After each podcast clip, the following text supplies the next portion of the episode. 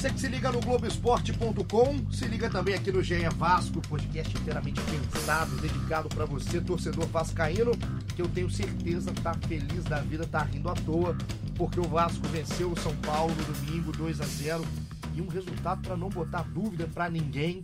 A gente vai falar tudo isso aqui. Para isso, eu, Igor Rodrigues, trouxe Bruno Gilfrida de volta, tudo bem? Tudo bem, duas vezes em duas semanas, que prazer, hein? Quase um recorde aqui pra gente que não Você gosta, não me né? chama, é, você não, não- me chama nunca. Gente que não se gosta, tá trabalhando tão próximo. E hoje, pra fazer esse, esse né, contrapeso de uma pessoa insuportável com uma pessoa muito mais, muito mais benquista aqui da empresa, Rodrigo Lois, nosso produtor do Vasco aqui do Grupo Globo, tudo bem? E aí, Igor, tudo certo? E aí, Bruno? Mais um prazer de novo estar aqui com vocês. Prazer é todo meu. O Lois, esse sim voltou porque eu gostei da participação do Lois. e a gente veio aqui falar de Vasco e São Paulo. Eu- você que tá aí, eu sei, você participou no Twitter, o nome é o Thales, a gente sabe, a gente vai falar do Thales. Só que pra gente não falar só do Thales e também segurar a audiência, que eu aprendi isso com os meus amigos mais velhos. Eu tenho Com o segurar- Thales, né, por exemplo. Exato, o Thales Soares, exato. O Thales a gente vai deixar pro segundo tempo do nosso podcast, nosso sétimo episódio, é isso, Bruno? Tá tomando Sétimo água, né? episódio. Tava tomando uma água, você me pegou de surpresa. tomando Sétimo água, né? episódio. Já tomando água. Então, o sétimo episódio, a gente vai colocar ele na segunda parte. A primeira parte, a gente vai falar de tudo que deu certo, além de Thales Magno, que é o cara do momento do Vasco. Vasco 2, São Paulo 0. Um jogo, né, Bruno, que você tava em São Januário, certo? Tava em São Januário, claro. E uma vitória... Tô trabalhando, né? Muito, muito. Tá até mais magro. é uma vitória do Vasco que não, não deixa dúvida, né? Talvez a, a melhor atuação no ano. É, pelo menos a melhor atuação com o Luxemburgo, né? Acho que do ano contra um adversário de expressão não dá pra gente contar o Campeonato Carioca, né? estadual, É, exatamente. com todo respeito, Con- estadual. é, contra os times grandes no ano, foi a melhor atuação do Vasco, com certeza. Acho que o- vocês concordam comigo, Rodrigo concorda. É, eu acho que eu concordo. Assim, do Luxemburgo, com, é, com certeza. de E ele os- também falou sobre isso, ele concorda com isso. Luxemburgo, esse foi o 12 jogo, né? 12 ou 13? Enfim, um dos dois. Desde que o Luxemburgo chegou, com certeza foi a melhor atuação. E provavelmente no ano também, porque o Vasco não fez no Carioca também grandes exibições. Enfim, na Copa do Brasil, jogo contra o Santos, de repente, mas não foi tão bom assim, não foi tão dominante quanto nesse jogo. intenso, né? Um time intenso. É, a gente vai começar a pontuar. A gente tem várias perguntas né, no meio de tudo isso. O Vasco, só pra gente colocar, tem o gol do Thales, é o primeiro gol dele como profissional, 17 anos. A gente vai falar demais disso. E o Felipe Bastos tá números finais. O Felipe Bastos tá números finais a essa vitória do Vasco contra o São Paulo. O primeiro gol do Felipe Bastos no retorno ao Vasco. Então ontem foi um dia de, de primeira vez. Exatamente. Primeiro retorno, primeiro da carreira. e Primeira vez com luz nova, com iluminação Olha, nova. esse é o Exatamente. É, um- não, essa primeira, é, todo mundo lembra da primeira vez. É, exatamente. Foi uma ótima estreia pra essa iluminação. O São Januário tava lindo. Tava muito bonito Essa mesmo. muito legal da torcida do Vasco, que sempre abraça muito. Enfim, esse jogo a gente vai falar de polêmica, porque tem a expulsão do Raniel. A gente vai falar dessas primeiras vezes de Uhum. vários jogadores, enfim, dessa iluminação. Agora, o que, Lois, o que chamou mais atenção no Vasco? A gente falou aqui da intensidade e tudo mais, mas do- dos jogadores, de peças, quem te chamou atenção?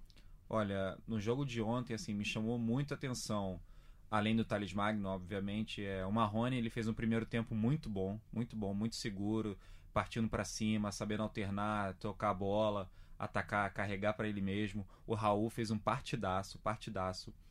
É, quem mais? O Raul, o, o Marrone, acho que também o Castan fez uma partida muito segura, Fernando Miguel também tranquilo. Pikachu, acho que o time todo, no geral, assim, fez uma partida muito boa. O Rossi, que estava voltando da questão de apêndice, ele também fez uma ótima partida para quem estava um mês sem jogar, Todo mais de um mês. tempo, certo? Exatamente. E acho que o Vasco, como um todo, assim, fez uma partida muito, muito boa. Foi É. surpreendente, Bruno? Eu acho que sim, porque o esquema tático é, no papel era um esquema com quatro volantes. Luxemburgo até falou na entrevista coletiva que ele não jogou com quatro volantes, mas no papel eram quatro volantes: Richard, Raul, Andrei e Marcos Júnior. E a gente até discutiu isso aqui, que a gente imaginava um Vasco muito recuado, é, procurando buscar contra-ataques. Claro que a expulsão do Raniel mudou o jogo, né? Então o Vasco teve mais espaço e mudou. Só que assim, se você vê os números do jogo, são números de um Vasco muito dominante. O Vasco teve 60% de posse de bola, que é uma diferença razoável contra um time que está na parte de cima da tabela. É, o Vasco finalizou 14 vezes contra só 3 do São Paulo e teve 9 chances reais de gol. A primeira finalização que o Vasco deixa o São Paulo é, é, fazer é aos quatro, se eu não me engano, os 44 minutos do primeiro tempo, uma jogada do Everton, uma Isso. jogada do Isso. Anthony, uma bola pro Everton. Exatamente, foi uma falha individual ali. É, é até bom frisar isso, que assim, as três finalizações do São Paulo, cara, foi praticamente o Vasco que entregou essas chances, enfim, por erro de passe ali na, na, na construção da jogada ou por um vacilo na marcação, não foi não foram jogadas muito bem construídas pelo São Paulo. Então o Vasco foi muito dominante. E a gente fala muito que. Vamos colocar aqui antes de, de falar. Senão a gente vai ter que ficar falando pré e pós expulsão. Pra gente já falar do lance da expulsão do, do Raniel. É uma jogada no meio campo. A bola vem pro Raniel. Ele perde um primeiro domínio, tenta colocar o pé. O pé vai muito alto. E acaba atingindo o, o Richard. Intensidade ou não, atinge o Richard. O VAR, o, o árbitro era o Daronco. Fica muito tempo num bate-papo entre Quatro Daronco minutos. muito tempo, parecia um poder de convencimento de um lado, né? Um, um, um cabo de guerra ali para ver quem realmente decidiria, já que o árbitro de campo que deve decidir, pelo menos é o que manda o protocolo. E isso gerou uma dúvida, dividiu muitas pessoas, muita gente acha justo, muita gente não acha. Quero saber de vocês dois a opinião justa a expulsão. Se tivesse dado o cartão amarelo, eu acharia justo. Mas o vermelho eu não acho que é um absurdo. Assim, eu já vi lances do VAR muito mais absurdos nesse Campeonato Brasileiro. Eu acho que o jogador que levanta o pé àquela altura e acerta a cabeça do adversário, ele tá sujeito a ser expulso. Agora, o que eu acho é que deveria caber ao Daronco ter visto o lance ali na hora e ter achado que foi para expulsão. Se ele não achou, eu acho que ele não deveria ter dado o cartão vermelho. Essa é a minha opinião, mas não acho é, é uma expulsão tão absurda como está sendo colocado por algumas pessoas. É, eu acho que tem. O Bruno separou muito bem assim que você tem o lance em si e o contexto, né? O lance em si, ao meu ver, era para expulsão, porque é um lance em que o jogador atinge com a sola a cabeça de outro jogador. Ah, não estava vendo outro jogador chegando no lance, não esticou tanto a perna, não foi de, de cima para baixo. Mas eh, foi muito imprudente, foi muito imprudente. Então, se o árbitro de vídeo, o assistente de árbitro de vídeo, achou que era para expulsão, para ele tomar essa medida para vermelho, então assim, foi muito, foi muito imprudente. Na minha, ao meu ver, ele merecia ter sido expulso, foi muito imprudente. Agora sobre o contexto, gastar cinco minutos, justamente no que você falou da questão do- da argumentação e do convencimento de dar o vermelho, isso não existe, entendeu? Eu esse áudio, a gente é, aqui no, no, no Sport TV, a gente conseguiu ter acesso, né? O Gaciba trouxe alguns áudio, áudios de lances do VAR. Esse eu queria ver. Como é esse diálogo? Porque se é um diálogo realmente de, de cabo de guerra, independente de time, a gente está aqui falando Sim, de Vasco sim. e São Paulo, mas qualquer jogo. Sim, sim. É inacreditável o que acontece no jogo, o tempo que fica parado para olhar um lance. E a gente percebe ali que não é uma questão de do Daronco tá repassando pro, pra, pra cabine como que ele quer ver o lance, ah, me mostra uma outra câmera. Não, eles estão discutindo o lance. E assim, isso a argumentação, isso va- tá levando mais para uma questão de interpretação. E o VAR ele veio para quê? Para corrigir erros claros. Então não tem que ter muita argumentação e interpretação sobre o lance. Ali é só volta, avança, volta, avança. Isso- e, é, o que eu olhei no lance, é, primeiro, o, o Daronco viu o lance. Não é um lance que o Daronco não viu o que aconteceu. O VAR pergunta, Daronco, Tanto que ele deu falta. pergunta se Daron, o que, que você viu? Eu vi um pé alto do Raniel que atinge o Richard. Acho que é um jogo, uma jogada imprudente. O VAR deve ter falado, acho que é um pouco mais, é um lance de agressão, enfim, vem ver. A partir do momento que o Daronco foi ver, acabou a conversa com o VAR. Exatamente. Pede a câmera, pediu uma, o diálogo, acabou. No meu, no que eu entendo de um lance desse, eu achei a expulsão injusta, achei exagerada, porque o lance do Raniel, ele, le- ele é imprudente. Isso aí a gente entra aqui em consenso. A imprudência Claro. existe. Só que eu vejo imprudência até certo ponto e não vejo agressão, onde eu acho que entra o cartão vermelho. Tem, tem jogadas que eu já vi, já viu. Uma coisa que você falou, Bruno, eu concordo. Tem jogadas que o VAR errou mais. Já vi. Sem Mas dúvida. pra mim não justifica um erro menor. E o que eu vi do lance é um jogador imprudente, levantando o pé, sem querer agredir, e não vi tanto impacto assim no Richard pra, pra ter uma expulsão na hora. Na minha visão. Mas uma coisa que eu tenho que também entender e concordo é que a partir de um lance que tem várias opiniões em cima dele, é um lance discutível. Ah, assim, o que eu acho que esse lance não deveria nem estar sendo discutido aqui, porque o VAR veio para resolver lances claros. E se esse não era um lance claro, É o. VAR não tinha que ter entrado em discussão e deveria ter seguido o jogo como o Daronco viu, se ele ia dar amarelo, se ele ia expulsar. Agora, o que eu acho é que a expulsão, claro, é, muda um pouco do panorama do jogo, porque o São Paulo fica com um homem a menos e passa a jogar um pouco mais recuado, mas o Vasco já vinha melhor do que o São Paulo antes mesmo da expulsão. É esse o ponto, assim. A, a, é óbvio que uma expulsão ela, ela acaba tomando conta de um, de um claro. roteiro de um jogo, ela pode mudar, mas essa expulsão não é determinante no resultado. Até porque não. o Raniel era um jogador que não vinha participando muito do jogo. Se é um jogador de defesa que é expulso, e aí o Cuca nem mexe no time, porque era um jogador que naquele momento pouco fazia pro, pro, pro São Paulo. É, é uma expulsão que ela não é determinante que a gente fala, é óbvio que muda, mas, muda a estrutura, muda o pensamento do Cuca, mas o que o Vasco vinha fazendo pré-expulsão o Vasco amassou o São Paulo. Sim. O, eu tava vendo é, os lances depois, e a gente veio falar dessa questão do, dos volantes, né, Bruno? A gente tava falando aqui no episódio 6 do podcast.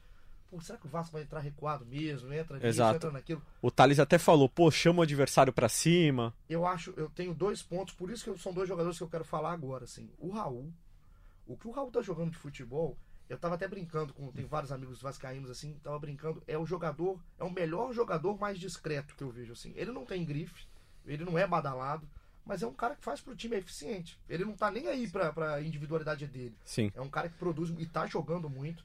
Acredito que, de, na minha visão, depois do Thales, ele que mais jogou futebol ontem. É, e é, é, mais um mérito do Luxemburgo, né? Porque o, o Raul sempre foi primeiro volante no Vasco. Sim. Ele sempre jogou como primeiro volante. Até entrevistei ele recentemente e ele falou que o Luxemburgo que colocou ele mais avançado. E ele tá jogando quase como um ponta-direita mesmo. É impressionante a, a participação dele no jogo seja atacando ou defendendo. Ele participa muito do jogo e isso é um diferencial pro Vasco. E é legal que o Luxemburgo percebeu que ele pode ser muito mais do que só um defensor, né? Ele Sim. tá participando da criatividade, assim, ele sai pro jogo, não é mais aquela peça que fica ali atrás cercando, é, que Exatamente. é matando jogada, dando bote, é um ele, jogador que participa. Ele, ele, teve uma ótima oportunidade até de fazer gol nesse jogo, que o Marrone achou um passe para ele excelente, enfim, ele acabou não finalizando da melhor forma, mas assim, só foi um exemplo das tantas participações dele no jogo. Realmente ontem, olha, foi um jogaço dele. E o outro é o Marco Júnior. Porque se o Vasco não foi um time defensivo no meio-campo, é por conta do Marco Júnior, que é o cara que teve mais liberdade para sair e ele faz bem. Ele faz ele tem consciência do jogo. É um cara que não, ele é limitado, ele tem limitação, mas ele entende o que está acontecendo no jogo. Ele também não tem vaidade, pelo visto, assim, não é um cara que parece ser vaidoso. Toca a bola, aparece, volta para marcar. O Vasco encaixou. É um Vasco Luxemburgo que a gente pode, aqui a gente tem que chegar aqui, 16 sexta rodada que a gente está falando, e o Luxemburgo conseguiu fazer uma coisa que muita gente duvidava a curto prazo. E assim, veio de uma derrota por 4 a 1 para o maior rival, né? Então, assim, você teve é, ontem em São Januário, eu acho que o papel do Luxemburgo foi muito além do, do campo bola ali. Ele, com o discurso dele, consegue trazer a torcida para São Januário, porque São Januário ontem estava lotado. A gente não ouviu durante um minuto a torcida impaciente, mesmo quando o Vasco já tinha um jogador a mais, porque ficou vários minutos com um jogador a mais, ficou um bom tempo com um jogador a mais sem fazer o gol. A torcida poderia ter sido impaciente. Fazia muito tempo que eu não ouvia a torcida do Vasco cantando o tradicional Ei Vasco, vamos jogar. Ontem não teve. Então, assim, eu acho que é o que você falou. Realmente encaixou o Luxemburgo no Vasco. E se bobear, essa a formação que terminou o segundo tempo, não que terminou o segundo tempo, mas que jogou parte do segundo tempo ali, é considerada a melhor pelo Vanderlei Luxemburgo, com o Pikachu na lateral direita, o Henriquez e o Castan e o Henrique na lateral esquerda, o meio-campo com o Richard, o Raul e o Marco Júnior, e na frente o Thales, o Marrone e o Rossi. Eu acho que o Luxemburgo ele pensa a equipe ideal dele no momento para o Vasco com, com essa formação. É, eu acho até que ontem a formação que ele colocou para ser titular é muito parecida com essa, com o Raul quase de ponta direita mesmo na vaga do Rossi. Eu acho que ele realmente não jogou com quatro volantes é, em campo. É, ele marca no 4-1-4-1, isso ele sempre fez desde que ele chegou. Uhum. E quando o Vasco tinha a bola, o Raul virou mesmo um ponta direita. Ele ajudou e, muito. E se dá bem com o Pikachu, né? Se dá muito bem com o Pikachu. O Pikachu também é um jogador bem útil pro Vasco. Muito, né? Nossa, muito. muito Você não pode esperar que o Pikachu seja um craque. Ele não vai fazer diferença, mas o Pikachu é muito útil no sistema. E eu acho que ele é mais útil jogando como lateral, porque ele volta a ser o homem surpresa, do que jogando como ponta. E até pela carência, né? O Vasco, quando não tem o Pikachu na direita, é, é muito carente, fica muito clara a diferença. Parece que o Pikachu é, é até mais do que ele é. Porque Sim. É, é, o, a diferença dele para os outros jogadores da posição realmente são, é, é, é muito grande. Você tocou num ponto, Bruno, que é, muita gente colocou no Twitter. Aliás, você tem perguntas já. já. Exatamente, eu já tô com uma no gatilho É o aqui. homem. Quer fazer a pergunta antes? É, eu Vai. quero, fa- falando da- nesse encaixe do Luxemburgo com, com o Vasco, uma Quem pergunta muito pergunta? pertinente. O Thiago Kaiser, Qual que é o arroba do Thiago? arroba Thiago underline Kaiser, Bem original. bem original. É, a pergunta dele é: Luxemburgo é melhor que Guardiola? É, no, no momento, ó, É, eu, eu assi- hoje. Pra, pro Vasco. no fim de semana, eu assisti a Bournemouth, Ah. Manchester City, e assisti o Vasco e São Paulo. O Vasco jogou mais. Jogou mais. Achei que o Vasco tava mais solto. Até porque o City foi pressionado pelo Bournemouth. Muito, muito, muito pressionado. O Vasco não foi pressionado pelo time do São Paulo. Então, hoje, a gente tá aqui, são 1h58 de segunda-feira. O Luxemburgo é melhor que o Guardiola. Respondendo Nós- ao. nós concordamos. Ah, com certeza, respondendo Ah, ao Thiago dessa Kaiser. argumentação não tem como. né? Mas tem alguma outra pergunta que você já quer Tem, colocar? o- tem outra aqui do. Você vai bem nesse Eu- papel de, do menino dos recados. Ah, muito obrigado. É, o Thales M7, que talvez seja uma homenagem ao Thales Magno, Grande chance. é, grande chance. A foto do nosso amigo é um, é um animal aqui que eu não consigo identificar. Legal. É, é um cachorro, é um cachorro Ah, com uma pô. vela. É um Você- fofinho. Não consegui identificar É que, não tá olha aqui, a foto dele não, não tá ajudando muito. A, a Rapaz. pergunta dele é: quem é o melhor jogador do time do Vasco? Aquele que, se não estiver em campo, caldo azeda. Olha, na minha opinião, hoje. Quer dizer, hoje é difícil porque o Thales ele veio numa sequência muito boa, mas. Se Já você subiu pegar- no muro, você percebeu, é, né? Tá, ele, ele Se pegou você- o muro, ele ele começou... É, é, Mas é. é porque, assim, eu acho o Marrone ainda a peça mais importante desde o começo do ano. Mas, assim, a, a escalada do Thales é absurda. Tá, o meu, Leandro Castan. Eu ia falar Leandro Castan também. O Thales, é, parte ofensiva, é importante, mas você tem o que fazer na frente um dia que o Thales não tiver, tiver suspenso, não tiver podendo jogar. Você ainda tem recurso. O Rossi pode entrar muito bem, o Marrone, que é um jogador importante, pode estar iluminado como estava no início do ano. Agora lá atrás, quando você não tem o Castan, Que é o capitão que é o ainda. capitão, é um cara que, além de ter o poder da palavra, e como, e como não vai ter o Castan, a gente vai falar sobre isso, não vai ter no próximo jogo, porque ele tomou o cartão, é, pesa muito pro Vasco. Acho que pesa mais hoje até do que, do que o Thales. É. Agora, tem um jogador que a gente ainda não citou aqui hoje, Quem? Richard, que pra mim é um jogador que tá jogando muito bem também. Muito Ele faz um papel que foi um pedido do Luxemburgo, que é aquele volante que não toca só pro lado. O Luxemburgo, quando chegou, identificou esse problema de cara no Vasco, é, que os volantes tocavam muito pro lado, até pela falta de confiança. E aí ele pediu o Richard, que chegou sob muita desconfiança da torcida, mas no meu ponto de vista, nesse, nesse período do Luxemburgo no Vasco, o Richard é o maior acerto dele. E, mas é o que eu falo, por exemplo, se você tira o Richard hoje, amanhã não pode jogar. Claro. Você, traz um Raul, você traz Claro, um Andrei, com assim, certeza. eu acho que o Richard você tem o que fazer, você tem alternativas ao Richard. Concordo que ele veio bem. Não, a minha resposta à pergunta do amigo aqui, o Thales, que não sei se é o nome dele, é, é Leandro Castan. Mas Richard eu acho que merece uma menção honrosa nesse time, porque ele vem jogando muito bem. Como vocês não tinham citado o Richard, eu fiz esse papel aqui. Lembrando que o Muito Castan ele ficou fora de boa parte do, do começo do Vasco no Brasileirão. E, e o começo do Vasco nesse Brasileirão foi terrível. Terrível e é, é difícil. O Vasco é carente, o setor defensivo do Vasco é carente. Então, é óbvio que o melhor jogador do Vasco hoje é o Thales Magno. É, isso- é óbvio. Agora, a questão de fazer falta passa um pouco da, da avaliação de scout, da avaliação que está acontecendo com o Thales. Eu acho que parte mais do que é mais importante. Ter esse cara na frente ou ter um pilar defensivo do seu time. Até porque o Vasco já tinha melhorado sem o Thales. Melhorou mais ainda com o Thales. Mas o ponto de partida foi a chegada do Luxemburgo e a volta do Leandro Castan. E outra coisa que faz falta demais ao Vasco, e ficou claro, a gente falou isso no outro episódio aqui, e tomara que isso seja uma lição, não só para o Vasco, para todo o clube, inclusive, principalmente, um que está brigando lá embaixo, que tem que escapar, é a casa. É. São, o que foi feito em São Januário ontem, é o, o- todo o contexto, todo o ambiente, era, um, era o melhor ambiente possível. O São Paulo entrou acuado. O São Paulo estava acuado. A gente estava vendo o Juan Fran. É um cara que tem experiência na Europa. O Daniel Alves. Os caras não jogaram futebol. Os caras não conseguiram se criar. Ah, mas então todo time que jogar em São Januário vai ganhar? Não. Mas a atmosfera que é criada, você não convida o cara para jogar. E não- você ah, vai afunilando o jogo do cara. E é, é importante isso porque não é uma atmosfera assim de terror ao adversário, não é uma coisa agressiva no sentido da violência.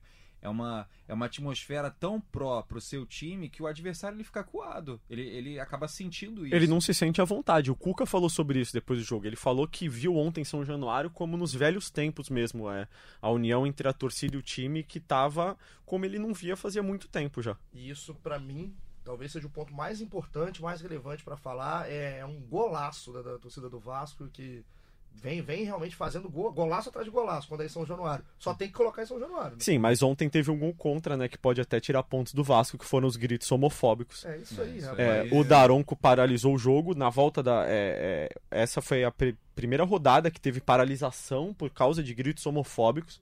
E isso já foi avisado pelo STJD, pelo presidente do STJD, que pode causar perda de pontos se for julgado. Inclusive a cena é, é do Daronco passando ao Luxemburgo e o Luxemburgo tentando reger a torcida. Isso não, isso Exato. não. É, assim, Exato. Esse, esse, esse caso, assim, o torcedor tem que ir já contra a mentalidade. Já, já passou da Já época. né, exatamente. Isso daí É, não tem de- mais não deve- discussão. não devia existir em época nenhuma, mas se hoje em dia está sendo mais falado, já passou. Ainda mais na festa que tava o Vasco. É, É, e agora o Vasco pode ser prejudicado porque É. está claramente previsto no código que se é, o canto for é, é, ecoado por muita gente, pela maioria das pessoas, o time pode perder pontos. É, se for por um jogador ou por um torcedor, é algo mais pontual, mas se for por grande parte é do que estádio, aconteceu, que foi exatamente o que aconteceu ontem.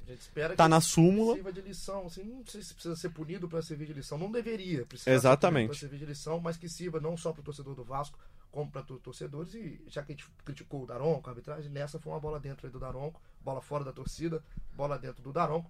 Passando agora. Quer, quer fazer mais perguntas? Você tá com o dedo nervoso aqui? Não, não, não quero. Ah, não quer? Não, não vamos quero. continuar. Eu também não queria que você fizesse. Vamos passar agora pro Thales. Tá na hora da gente falar do Thales. Primeiro gol como profissional. Um gol que tem uma qualidade incrível no domínio da bola quando ela chega. Que é difícil demais esse lance. E ele domina. Parece que ele tá em casa. Ele domina, ele olha, bate no canto e sai comemorando. Ele parece que não tá entendendo muito o que tá acontecendo ali, ele é assim. aéreo. Eu acho que ele. ele- Eu acho que ele tá levando na maior naturalidade possível. É. Assim, ele acha que tá jogando uma pelada na ma- rua. Deve ser maluco esse moleque. A gente, a gente não sabe né, até que ponto esse sucesso inicial, isso já tá batendo nele, no, no redor dele, família, amigos, enfim. É, prestígio, as coisas da, Você vai celebridade, ficando mais da bonito, né? celebridade. é. Ah, inclusive é- tem uma pergunta sobre isso, mas depois eu faço. Mas é impressionante, assim, é, do gol, ah, enfim, vários lances do jogo, mas no gol, todo o gestual do domínio, do- de como ele já ajeita a bola para próximo, a próxima jogada, para a próxima ação que ele vai ter, a batida no canto, ele é, ele, na minha opinião, ele, ele é diferenciado. Craque ele não é, mas ele tem um potencial absurdo. Eu não diria que ele é melhor do que o Paulinho, mas eu acho que ele é mais habilidoso do que o Paulinho. Eu não sei se ele vai ser tão decisivo, se ele vai fazer tantos gols, mas eu acho que ele é mais habilidoso, ele é um jogador mais irreverente, assim, eu ele, acho- ele faz mais o inesperado. E tem uma coisa nele que o Paulinho não tinha, que é a envergadura, né? Ele é um Sim. jogador mais alto. O que esse moleque protege de bola. É impressionante. Ele, abre a asa, né? E ele é magro, hein? E, é, se, se, se ele comer um pouco de carne, né? Exatamente. Não- E olha que de magro eu entendo, hein? É, isso, é, só você que tá, você não tá nos vendo, é até bom pra você não estar nos vendo. O Bruno pesa 27 quilos. E De calça jeans molhada. Arredondando. É, o Thales deve ter uns 40. é, Porque ele é grande, ele, ele- fino. Quando pegar um pouco mais de corpo, ele tem 17 anos. É Fez 17 anos impressionante. agora. Ele sabe proteger, é um moleque que tem um domínio. E o domínio eu acho muita diferença. Parece que ele só perde a bola quando ele quer. Cara, no jogo contra o Exatamente. Grêmio. Foi no jogo contra o Grêmio? Não, contra o Palmeiras, Contra o perdão. Palmeiras. Que ele voltou da seleção sub-17 e foi jogar e entrou no segundo tempo. O que ele protegeu de bola naquele jogo, fora de casa, com 17 anos, contra uma das melhores defesas do Campeonato Brasileiro, foi impressionante. E aí eu penso assim, vocês da imprensa, né, vocês Uhum. costumam é, é, exaltar muito um jogador de base quando vem. E esse não acho que não é o caso. A gente vê isso acontecer em vários times. assim. No Rio de Janeiro, então, é, a festa aqui é muito mais comemorada que o desastre. O desastre né, não é tão potencializado. Mas o no caso do Thales, especificamente, o moleque jogo a jogo ele dá argumento. Não é aquela festa por um gol, uma festa porque ele livrou, não. Ele participa do jogo inteiro. O que ele fez com o Juan Fran ontem, ele fez o Juan Fran parecer um menino. Parecia que o menino era o Juan Fran e o Thales era o cara que tinha vindo da Europa jogar futebol. Ele colocou no bolso, no bolso lado direito da defesa do, do, do São Paulo. Eu, eu tava vendo o jogo e falei, o que, que é isso, gente? Não, foi impressionante mesmo. Uma coisa, uma coisa que é difícil de você ver um moleque de 17 anos. né? Exatamente. Muita personalidade. É. Muita personalidade. É, é, é, enfim, é, a gente acaba sendo é, repetitivo, assim, mas é, a tomada de decisão dele, as escolhas que ele faz com a bola, como que ele principalmente como que ele faz com a bola, entendeu? As coisas que ele pensa, o que, que ele faz com a bola, o drible, a proteção. E enfim, foi o que você falou, ele não tá fazendo é, um milhão de gols. Não, ele não tá dando assistência pra gol o tempo todo. Mas é assim, é o detalhe, sabe? É o, é o refinamento assim dele que realmente chama a atenção. É é aquele cara que quando recebe a bola, você sempre pensa, ah, vai tocar pra alguém, vai tocar pro Marcos Júnior. Ele, ele faz outra coisa, ele Você- não faz Eu isso. tava vendo você do estádio, com certeza deve ter visto mais. é, ele pega na bola, o frisson. A torcida já levanta, pra pegar a bola no meio campo. A Uhum. torcida já vê diferente. Sim, aí, com certeza. A gente espera, pelo menos eu espero, sempre que vejo, acompanho muito o futebol de base aqui do Rio principalmente. Quando a gente vê um moleque subindo, eu sempre torço pra ter cabeça, pra ter um respaldo, porque é o que a gente falou. Amigo, imprensa, o moleque vai ficar mais bonito. E nessa. É, inclusive, É, essa, é uma, acontece. essa é uma pergunta que a gente recebeu aqui. Qual pergunta? O João Almirante, grande João Almirante, Um perguntou o seguinte: Thales Magno é o homem mais bonito da atualidade? Já ficou mais bonito, né? É pro Lois responder essa ser- É isso, Lois? Não, não, não opino sobre a. Mas é isso, vai ter muita gente falando que ele é o melhor do mundo, vai ter muita gente aparecendo pra ser amiga dele, e ele vai ter que saber separar. Ontem, depois do jogo, a família inteira dele tava esperando ele lá em São Januário, uma, uma imagem muito legal, ele abraçando a mãe, abraçando o irmão, é, abraçando o pai. Então a gente vê que pelo menos ele é um, um garoto que tem a família muito próxima. Ele saiu andando com a família do estádio, saiu pela Legal, social. cara, que legal. Assim, É. Eu torço mesmo, de, de verdade, pra que esse moleque tenha esse respaldo, porque é, é difícil, cara. É difícil. Assim, eu imagino, o Bruno Gilfrida, que é. Saiu de. Foi, virou repórter, isso aqui subiu a cabeça. Hoje não, a família deu respaldo, então ele é um moleque Namorando. né? namorando, né? Tá bem de vida. É, exatamente. então, Tá focado. Tá focado. Tomara que o Thales siga focado pra gente passar mais pra reta final do jogo. Depois desse, desse momento de, de beleza nosso aqui no nosso GE Vasco. Teve um- um- uma turbulência no final do jogo ali. Acabou o jogo. O Cuca foi dentro do Leandro Castan, Olha o pistolou. perigo. Rapaz, esse e o Cuca. Rapaz, E o Cuca, com todo- respeito ao Cuca. O Cuca é baixinho, cara. Aí o Cuca, o Cuca chegou. Imagina se o Cuca toma uma bordoada eu- do Leandro e- Castan. e no primeiro momento eles ficaram cara a cara ali, né? Sua mãe não é homem. Aí saiu. foi- o Leandro Castan foi atrás do eu falei. Se, se alguém deixar o Leandro Castan ir atrás do Nossa. Cuca, vai dar problema. Vai dar Não, problema. e eu, eu tenho uma curiosidade, a gente lá em São Januário fica atrás do gol num camarote, né? E aí tem aquele túnel inflável que fica ali na entrada do túnel. E foi todo, assim, o Leandro Castan foi vindo por um lado, o Cuca foi indo pelo outro, só que chegou ali no túnel, foi todo mundo pelo mesmo lugar. E aí de lá de cima só vi o túnel balançando para um lado, balançando para o outro, balançando. Eu falei, estão se matando dentro do túnel. Eu tinha certeza que eles estavam se matando. Isso foi logo depois do que aconteceu. Logo em campo. depois do que aconteceu em campo. Eu falei, pronto, estão se matando dentro do túnel. E pelo menos, pelo menos a morte não veio. né? Graças. Depois, é, graças a Deus, seja, não tá trabalhando até agora. E agora, o que, que, que aconteceu no caso, Bruno? Então, é, o Cuca disse na entrevista coletiva de depois do jogo que no ano passado, quando ele ainda era técnico do Santos, num jogo contra o Vasco, Leandro Castan pediu para ele conversar com o Gabigol, porque o Gabigol tinha dado um chapéu com o lance parado já, com o jogo parado. E ontem o Marrone, é, acho que deu um chapéu no Juan Fran já com o jogo parado, e o Cuca disse... Tá do Ofra. Ainda tomou um chapéu pra de graça. humilhado, né? E aí o, o Cuca disse que cobrou isso do Castan também. O Castan disse que o Cuca xingou a mãe dele. São versões um pouco diferentes, né? Só um pouco. É, exato. Um detalhe outro. Um cobrou o caçã, o outro falou que chegou a mãe. É, o que o Castan disse é que o Cuca, depois do jogo, foi tirar satisfação sobre esse lance. Mas isso, que, e isso aparece na, na TV mesmo, assim, mostra Isso. ele indo em direção ao Castan. mas que durante o jogo o Cuca xingou a mãe dele. Então essas são as versões. O Castan é um cara que já disse ontem até na zona mista que não faz questão nenhuma de ser simpático, não faz questão nenhuma de ser legal durante o jogo. Então juntaram duas pessoas ali, digamos, tem gênio forte e deu no que o deu. Cuca também não faz questão nenhuma de ser Nenhuma de ser simpático, então foi uma confusão que aconteceu depois do jogo. A questão é que o Cuca acabou é, com aquela provocação, digamos, tirando o Leandro Castan. O fato dentro dessas versões é que o Castan tomou um amarelo, Exatamente. pendurado. O Castan não joga o próximo jogo. Você que não sabe, dia 1 de setembro, abrindo o mês de setembro, Cruzeiro e Vasco no Mineirão o jogo às 19 horas, popular Isso. 7 da noite. É, um, é o que a gente estava falando, da questão de quem mais vai sente falta, é um desfalque, né, Lois? Que é, o Luxemburgo com certeza vai sentir demais. É, eu acho que ele vai escalar o Ricardo Graça ali. Acho que não tem muito mistério em relação a isso, mas como a gente conversou antes, vai fazer muita falta. E lembrando que o Henrique também tomou amarelo nesse jogo contra o São Paulo e é outro desfalque. Provável substituto, Danilo. Danilo Barcelos, para desespero de alguns vascaínos que não aguentam o Danilo. Que é, on, ontem, bola, mas... é, inclusive, ele entrou, deu o cruzamento pro gol. E assim, o Luxemburgo ontem. Foi muito malandro, né? O Luxemburgo, eu acho que muita gente pensa, não pensava que o Luxemburgo ia estar nesse momento, a gente tá elogiando tanto o Luxemburgo. Assim, muita hum. gente tinha esse, esse alerta ligado, será que o Luxemburgo. Blá, blá, tem muita coisa para falar bem do Luxemburgo e essa substituição do Henrique é de macaco velho. Sim. O, o Raniel foi expulso. O, o, time do São Paulo inteiro pressionou o Daronco.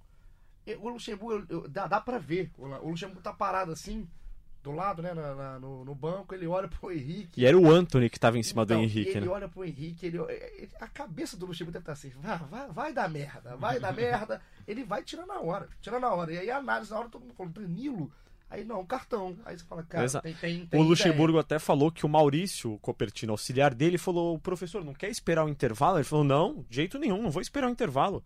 O Henrique tem cartão amarelo, o Anthony fazendo um salseiro aí em cima dele, a, vai num contra-ataque, vai ter que fazer a falta e ele vai ser expulso. Então e não vou esperar. Esse Anthony é bem liso também. Ele é bem liso. Ele é chato, chato. Ele é chato. Saiu, saiu lesionado, né? Saiu lesionado. Saiu com uma tipóia no braço, nosso é. grande Thiago Benevenuti, grande literalmente.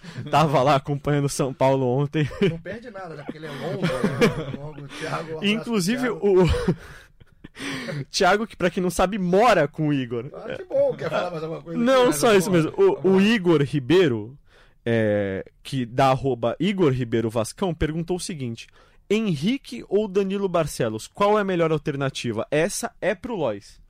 Ah, é difícil, porque, por exemplo. O... Mais uma vez, isso. Ah, ah, é porque, por exemplo, dá. a gente tem que avaliar aqui. O Danilo Barcelos, ele, ele nos dois gols de ontem, ele participou de alguma forma. Foi ele que bateu o escanteio do primeiro gol. Certo. E foi ele que fez o cruzamento do segundo gol. Certo. E ele tem o costume de participar das jogadas de bola parada. Participou de 20% dos gols do Vasco em 2019. Então a gente vai botar na balança. Ele participa de 20% dos gols, ou seja, um a cada cinco.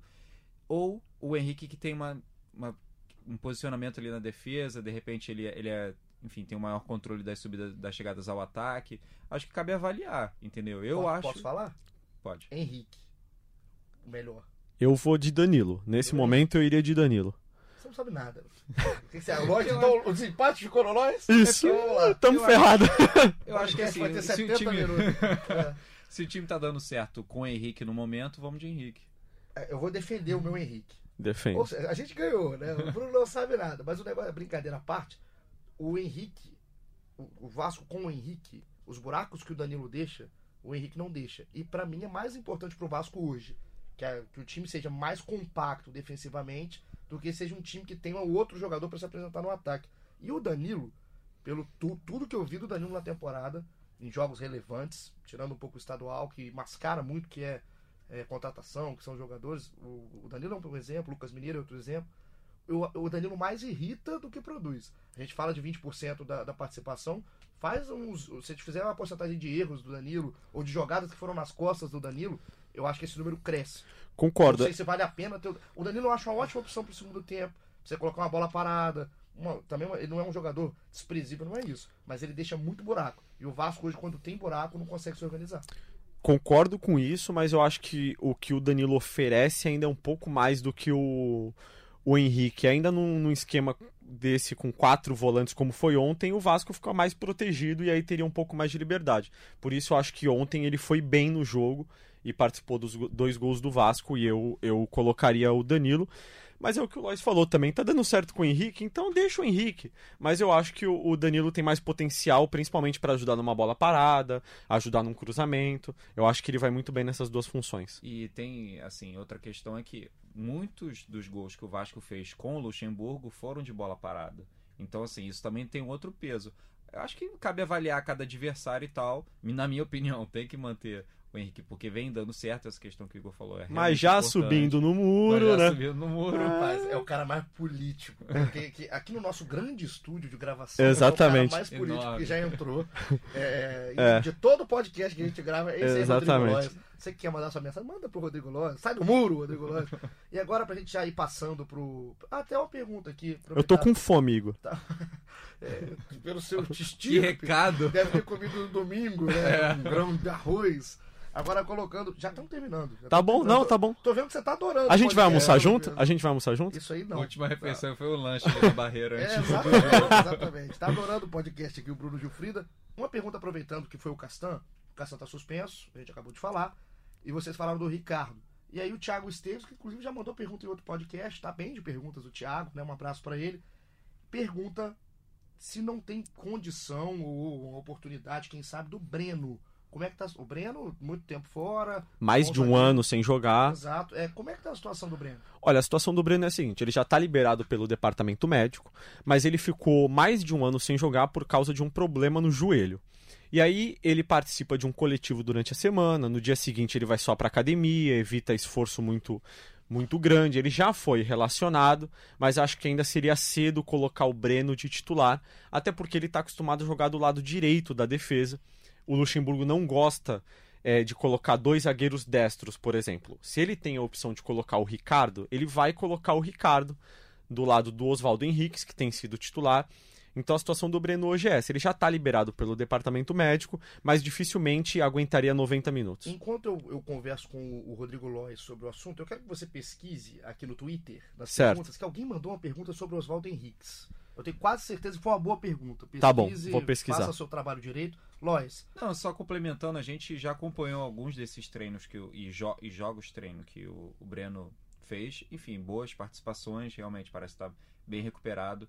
Mas na minha opinião, o Vasco não vai colocar ele, o Vasco, leia-se Vanderlei Luxemburgo, não vai colocar ele numa situação em que o Vasco ainda esteja precisando de ponto, que sejam jogos muito preocupantes. Eu acho que o Vasco vai ser muito cauteloso nessa volta do Breno, não vai colocar em qualquer fogueira, enfim, até por questão de respeito ao jogador. Então, acho que vai ser todo um cuidado para a volta do Breno. De repente, na minha opinião, se ele for voltar a ser titular, vai ser só ano que vem. O Vasco vai ser muito cauteloso com ele. É, não eu vai concordo colocar ele também. para jogar em qualquer situação. Ele tem participado dos jogos treino no, no CT do Almirante, tem participado normalmente de todas as atividades. Às vezes ele deixa de fazer uma no campo para fazer uma na academia, mas hoje ele não tem mais um problema físico, é mais questão de ritmo mesmo. O cara ficou um ano sem jogar, né, por causa de um problema no joelho, um problema recorrente, e eu não achei a pergunta do Oswaldo Henrique. Eu Mas tem uma pergunta boa, pra, vai ser para finalizar, para tirar o Lois do muro. E então, quando você estiver encerrando. Não, quando você estiver encerrando o podcast, eu faço essa ela pergunta. vai encerrar o podcast. Ela vai encerrar o podcast. Já que você definiu, é, É, isso, tá? Virou o chefe. É, é meu diretor. aqui. É, vamos passar agora então. Gostei da discussão sobre o Breno. E Vasco e Cruzeiro, então, só pra gente colocar a tabela, né? O Vasco, com a vitória contra o São Paulo, o Vasco foi a 20 pontos, 14 posição, mesma pontuação do Ceará que tá acima pelo saldo de gols. Abaixo Fortaleza com 18, o Cruzeiro com 15, e a zona tem Chapecoense com 13, Fluminense com 12, CSA com 12 e o Havaí com 7. Lembrando que Botafogo e Chapecoense jogam ainda na segunda, estamos gravando antes do jogo. A Chape pode ir a 16, ou o Botafogo escapar para 25, ou se for um empate, cada um ganha um ponto. É assim que funciona. E a gente vai esperar o Vasco dar um bom respiro na tabela. Eu achei até surpreendente a rapidez que o Vasco está respirando. É, eu ainda no começo do campeonato me perguntava assim, em roda de amigos, né? Pô, Vocês perguntavam? não, me perguntavam, Ah, tá. me perguntavam, Como faziam? faziam assim, ó, você Ah. acha que o Vasco vai lutar pelo rebaixamento assim como foi no ano passado, escapando na última rodada? E eu dizia que não, que eu achava que o Vasco é, teria uma vida mais tranquila esse ano, não que o Vasco venceria jogos com facilidade. Eu acho que o Vasco até o fim do ano vai vencer os jogos com dificuldade, vão ser jogos difíceis, é, porque vai ter desfalque, vai ter suspensão, o Vasco vai ter alguns tropeços, mas eu acho que o Vasco esse ano chega ao fim do campeonato com mais tranquilidade, sem tanto sufoco como foi no ano passado, que lutou, precisava de um empate ainda na última rodada para não ser rebaixado. E é curioso como essa era, enfim, uma leitura antes do campeonato começar. Aí o campeonato começou, deu cinco jogos, mudou completamente. Você tinha quase certeza que o Vasco ia ser rebaixado, porque os primeiros resultados foram péssimos. Aí teve a troca na comissão técnica, o Vasco começou a se recuperar com o Luxemburgo e agora está deslanchando mais. Essa questão de- da pontuação é bom para a gente ter sempre uma leitura de, da distância do a distância de fato do Vasco para a zona de rebaixamento. E agora essa distância de 7 pontos pode ser, enfim, repente, é, o jogo do- da Chape com o Botafogo em casa é O Botafogo joga em o casa. Botafogo joga em casa. E aí, assim, ou a Chape vai a 14, ou a zona começa com o Cruzeiro com 15. Então o Vasco tá pelo menos, no pior cenário, a 5 pontos da zona de rebaixamentos, caso a Chape... É, o Cruzeiro não vai ficar aí, né, por muito tempo. Então a gente trabalha com uma ideia de duas rodadas, o que é uma certa folga, Ex- entendeu? E sabe uma comparação boa pra fazer? Já que esse, a gente tá com esse asterisco do jogo da Chape, pode mudar e a gente é péssimo de conta. Hum. É a diferença do Vasco, a distância do Vasco pro Fluminense. São equipes, na minha visão, parelhas. Sim. Não, Que vão brigar pela mesma coisa no campeonato. não vão brigar longe disso aqui. E o Vasco tem 20 pontos hoje, com 5 vitórias. O Fluminense tem 12 pontos. É, ou são, já são 8 pontos de diferença. O Fluminense tem um jogo a menos. Não jogou contra o Palmeiras na rodada, mas é um jogo dificílimo contra o Palmeiras na arena. Então a situação do Fluminense hoje é muito crítica. É uma situação que a gente imaginava que o Vasco estaria, dado as cinco rodadas iniciais do campeonato, aquele início do bolo ali do Vasco. E realmente mudou muito esse panorama, Bruno. Exatamente, eu concordo e mais uma vez voltando na tecla que a gente sempre bate aqui, mérito do Luxemburgo, que fez mudanças importantes no time, que trouxe a torcida de volta a São Januário, que colocou o Thales para jogar, que deu sequência pro Raul jogando mais, é, é, mais É avançado um no, mago, é por isso que é melhor que o Guardiola. hoje. É, exatamente, mas hoje pra jogou torcida, o torcida, pra torcida do Vasco tem que ser mesmo, porque o que o Luxemburgo tem feito é Frisando com salários atrasados. É exatamente. bom falar isso, hein? Porque o time é um time que vem mostrando que tem é, um caráter inabalável, porque não Exatamente. recebe salário e joga do mesmo jeito. Então o Vasco, próxima rodada contra o Cruzeiro fora de casa, e a sequência do Vasco é contra o Bahia em São Januário no sábado. É isso? Difícil. sábado? Jogo Sábado, difícil. Jogo bem E difícil. é o jogo de manhã, às 11. É ruim É. pro Bruno, que não acorda. Eu acordo cedo hoje, inclusive você sabe o que, que eu fiz hoje cedo, Igor? Sabe o que ele faz? É bom, esse momento é bom até pra você em casa. Ele tem 27 quilos, lembre-se, ele vai, ele vai surfar. Segunda-feira de manhã, sofá. É, exatamente, É um né? piadíssimo nosso Bruno Gilfrida. Então é Vasco e Bahia no sábado, dia 7, em casa, São Januário. E termina o primeiro turno fora de casa contra a Chape no outro sábado, dia 14. Então, Cruzeiro fora, pega o Bahia em casa e termina contra a Chape fora de casa. Eu acho que o Vasco vai fazer quatro pontos nesses três jogos. Onde estarão espalhados os pontos? É, empate com a Chape, vitória para o Bahia, vitória em cima do Bahia e derrota para o Cruzeiro. Então, é, você tá na linha dele aí? Ah, acho que sim, acho que sim. Acho que o Cruzeiro está começando a se recuperar com um novo técnico. Bahia em casa vai ser um jogo difícil, mas acredito que o Vasco, se repetir a atuação como foi a contra o São Paulo, consegue a vitória. E esse jogo contra a Chape fora, Sim. o Vasco sempre vai, tem ido mal fora. Se o Vasco repetir a atuação contra o São Paulo, pode botar o sítio do Guardiola. Não ganha. não ganha. É uma atuação. Agora eu posso fazer a pergunta aqui pro. já tá encerrando, né? Não, Pode fazer, pode fazer. Posso fazer a querendo pergunta pro o Lois? Não, posso fazer a pergunta. É que uma pergunta que vai gerar discussão, você vai ver. É, o, o perfil, o perfil intitulado como O Time da Virada 1, com uma foto do Ricardo no perfil, diz o seguinte: quatro volantes com Andrei ou três atacantes com Rossi? Como você escalaria o, o Vasco, Rodrigo Lois? Três atacantes com Rossi. Menor, qual discussão que vai dar isso? Ontem o Vasco jogou daquele jeito com quatro volantes com Andrei. É, mas não, não, não gostei. Não, Não gostou da go- pergunta? A, a pergunta eu adorei. Eu, eu gostei da expectativa que você Ah, deu eu, eu cima. criei muita Rolou expectativa. Achou que a gente ia, eu achei que a gente Rolou uma ia decepção. Rolou- é, Ah, brigar aqui dentro. Não, mas a eu falei que a boa. pergunta era pra tirar o Lois do muro, tirei.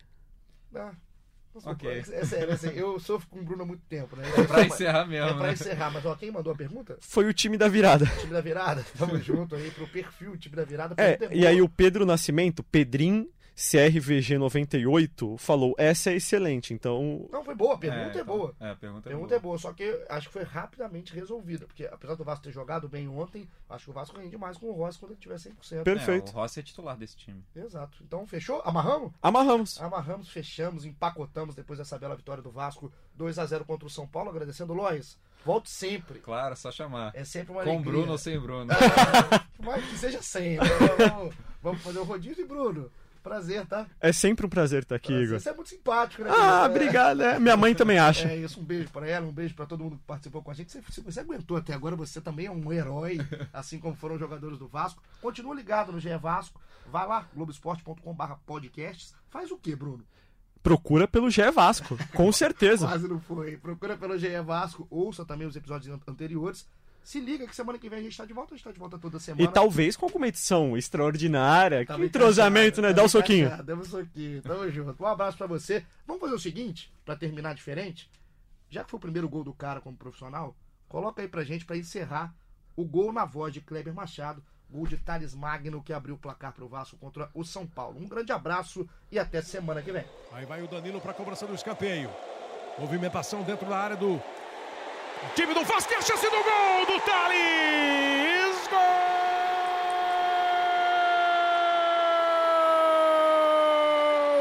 Thales Magno, gol do Vasco!